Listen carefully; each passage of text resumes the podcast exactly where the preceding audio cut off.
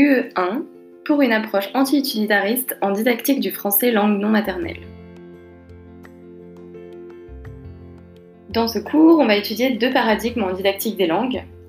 Tout d'abord, un paradigme utilitariste, fonctionnaliste, communicationnel, qui met en jeu une conception instrumentale du langage, une conception techniciste de l'enseignement-apprentissage, et qui considère les apprenants comme des usagers. Dans un second temps, on verra ensuite un paradigme anti-utilitariste et humaniste, pour lequel les besoins fonctionnels sont seconds, la langue est un espace de questionnement, source d'un retour inconscient sur la langue d'origine, et qui permet de revisiter sa relation aux mots, à soi, aux autres, et de se construire en tant que sujet. La langue étrangère devient donc un objet transférentiel, euh, à la fois avec donc une certaine étrangeté qui entraîne une prise de conscience, et qui entraîne ensuite donc la construction personnelle de l'apprenant. Petit rappel méthodologique de ce que c'est que la didactique. La didactique se divise en trois euh, principes la métadidactique, un principe métadidactique, un principe méthodologique et un principe technique. Alors la métadidactique, c'est l'élaboration des aspects théoriques. Ce sont donc là qu'on retrouve les concepts généraux de la didactique. Elle alimente la méthodologie, c'est-à-dire comment enseigner, donc les systèmes d'enseignement qui reposent chacun sur une ossature théorique, euh, qui entraîne l'élaboration de méthodes, c'est-à-dire du matériel didactique. Cet euh, aspect méthodologique alimente euh, l'aspect technique, c'est-à-dire les pratiques des conduites de classe. Ici, on est donc dans les concepts inférieurs, tels la tâche, l'exercice, le support pédagogique, etc.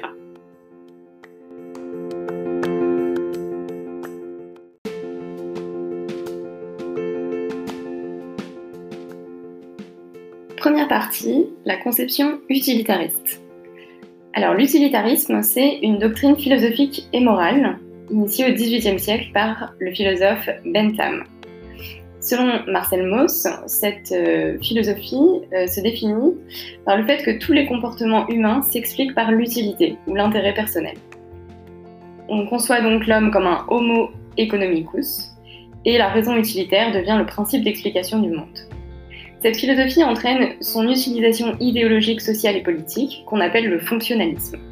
Il impose mondialement l'économisme, c'est-à-dire la vision économique des faits sociaux. Euh, selon cette vision, l'économie est le seul moteur explicatif du monde. Cela entraîne le néolibéralisme, c'est-à-dire le libre-échangisme et la mise en concurrence. Au niveau mondial avec l'OMC, le FMI, la Banque mondiale. Au niveau étatique avec des États-entreprises dans lesquels le domaine public doit euh, être régi par les principes de rentabilité et de performance, et au niveau individuel avec la concurrence. Alors l'OMS a signé en 1994 un accord général sur le commerce et les services, euh, qui met en place cette vision néolibérale euh, à travers le monde. Et l'une des conséquences de cet accord sont les accords de Bologne en 2010 dans l'Union européenne, qui vise à unifier le système éducatif pour mettre en concurrence les différentes euh, universités, le système universitaire. Cette conception a le soutien des neurosciences. Avec euh, la standardisation de l'acte d'apprendre et des apprenants, on met en place une conception techniciste de l'apprendre, euh, dans laquelle il y a les mêmes procédures, les mêmes stratégies pour tous les élèves. Il n'y a donc pas de dimension psychique, affective ou subjective. On a donc un apprenant générique, systémique, désubjectivé.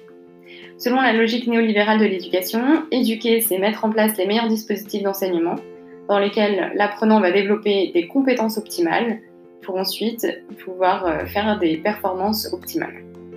Le sujet, apprenant, entretient donc un rapport spéculatif avec l'objet, la connaissance. Il est dans une logique de profit. Le dispositif d'évaluation vise à contrôler le processus de standardisation de normalisation. Euh, en effet, évaluer peut s'entendre selon deux définitions. Une définition anthropologique, où évaluer signifie donner de la valeur, et une définition utilitariste, où évaluer signifie mesurer l'écart par rapport à la norme. Au cœur de l'apprentissage utilitariste, on a donc la notion d'adaptabilité à des situations socio-professionnelles qui priment sur l'élargissement des connaissances.